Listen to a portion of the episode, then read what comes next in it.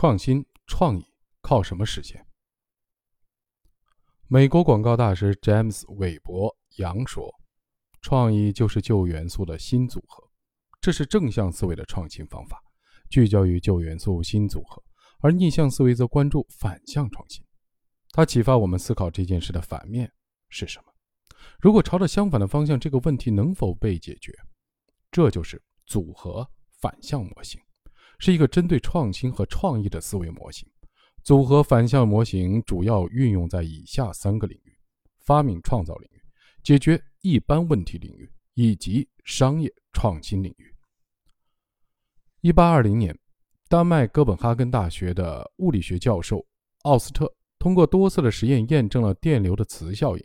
这一发现传到了欧洲其他国家以后，吸引了很多的电磁学研究的人。英国物理学家法拉第。也是其中一位，但法拉第并未止步于此。他想，既然电能产生磁场，那么磁场也许能产生电。为了验证这个假设，他从1821年开始做磁产生电的实验。虽然失败了无数次，但他坚信从反向来思考问题的方法是正确的，并继续坚持做这个实验。十年以后，法拉第的实验终于获得成功。他把一块条形的磁铁插入一只缠着导线的空心的圆筒里，结果。导线两端连接的电流计上的指针发生了微弱的偏转，电流产生了。随后，他又设计了各种各样的实验，如两个线圈相对运动，磁作用力的变化同样也能产生电流。1831年，他提出了著名的电磁感应定律，并根据这一定律发明了世界上第一台发电装置。这就是逆向思考在发明创造领域的重大应用。洗衣机脱水缸的转轴是软的。用手轻轻一推，脱水缸就东倒西歪。可是脱水缸在高速旋转时却非常平稳，脱水效果很好。当初设计时，为了解决脱水缸的颤动和由此产生的噪声问题，技术人员想了很多方法，比如加粗转轴、加硬转轴等等，均无效。最后，他们用软的转轴代替了硬的转轴，成功的解决了脱水缸的颤动和噪声这两大问题。如果用正向思维，技术人员就该继续的增加转轴的硬度和粗度，但发现无效之后，技术人员转向了更硬、更粗的反面，于是问题就得到了解决。圆珠笔问世之初，一度因漏油问题使厂商大伤脑筋。正向思考的思路是提高其耐磨性以解决问题，但最终都失败了。最后，根据圆珠笔写两万个字就开始漏油这一特点。研发人员进行逆向思考，不去提高耐磨性，而是减少装油量，将圆珠笔的写字的个数局限在一万五千左右，终于使问题得到解决。这就是逆向思考在发明创造起到关键的作用。当正向的思考走不通的时候，我们可以反向试试，也许答案刚好就隐藏在相反的方向中。当一个小孩子不慎地掉入比他高很多的水缸中以后，众人皆不知如何搭救。此时，正向的思考方法是该如何把这个小孩从那个高大的水缸里面拉出来。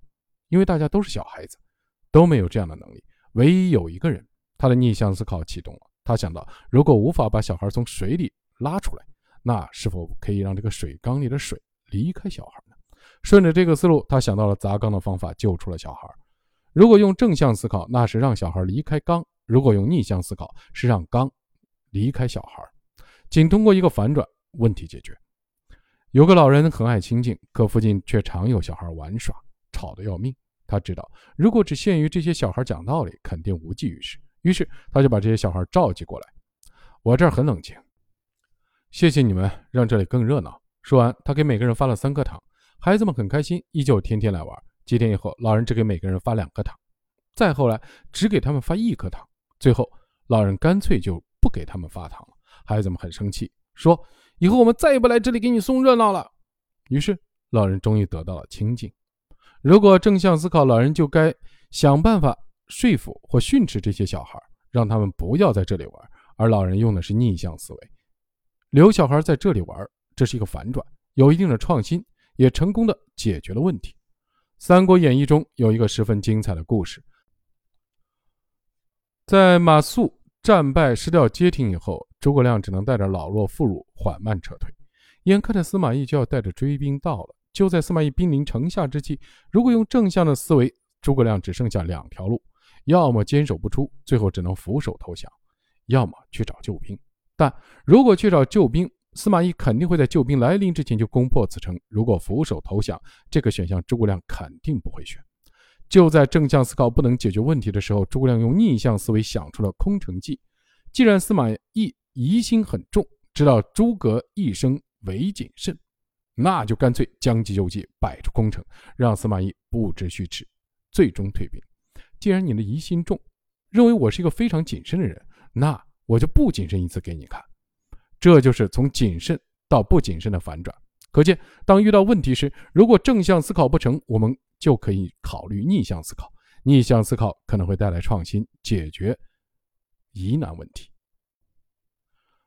在商业创新中，我们也能通过反向的思考来做一些尝试，找到新的商业模式。真格基金联合创始人王强说过：“把局部整合成整体，把整体拆解成局部，把简单变复杂，把复杂变简单，以及把现实变虚拟，把虚拟变现实的思维转换的创业方法。比如，复杂性与产品价格有关，一盒月饼不值钱，但包装盒很精致，就能卖很高的价钱。”这就是把简单的事情变复杂了，价格自然得到了提高。同时，我们也看到很多的商业模式是通过将复杂变简单而实现的。我们还可以试着通过把现实变虚拟，把虚拟变现实，来实现商业模式的突破。比如，互联网的虚拟书店是对实体书店的颠覆，这让实体书店遭受了重创。而现在，又有很多很有特色的实体书店开始崛起，这些都是在通过逆向的思考的方法。实现商业的创新。这几年，中国市场一直在提倡消费升级，于是原有的互联网巨头就在布局消费升级后的精品电商，比如网易严选、盒马鲜生、天猫小店等等。精品电商的布局和拼多多成立、快速发展的时间高度重合，但拼多多没有沿着他们的道路前进，相反，它反其道而行之，锁定的是三线到六线的城乡。这样，拼多多的定位就和阿里、京东形成巨大的反差，在自己的细分市场有如进入无人之境。拼多多通过逆向的思考，关注降级市场，实现了巨大成功。可见，当某个商业模式被大家非常认可的时候，若想创新，另辟蹊径，我们就可以换到反面去进行思考。哈佛最受欢迎的营销课里介绍了一种叫逆向战略的思维。很多企业容易陷入一种惯性思维，那就是认为要把企业做好，就得不断的满足用户的需求，给他们提供更多的产品或服务。可惜，对手企业也这么想，结果导致大家越来越同质化，想讨用户的喜欢越来越难。那么，怎样才能从这种思维方式中跳出来呢？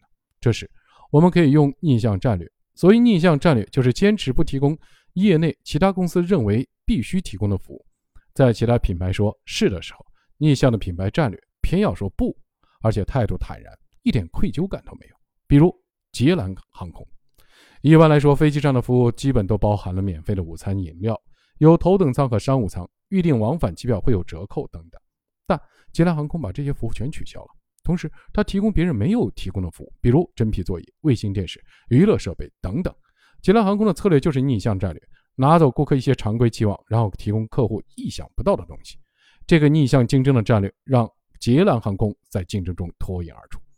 再比如，美国加州的汉堡连锁品牌 In N Out，一般来说，每家餐厅都希望给客户提供尽可能多的食品选择。然而，这家汉堡店只提供六种食品，且没有儿童菜单、沙拉和甜点。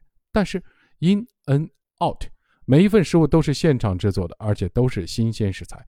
针对老客户，In and Out 还有一份秘密菜单，老客户可以点秘密菜单上的食品，这就是逆向战略啊！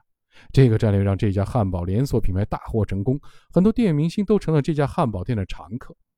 再比如宜家，我们都知道，家具是耐用品，更换的频率很低，所以很多家具公司都会强调自己的家具很耐用。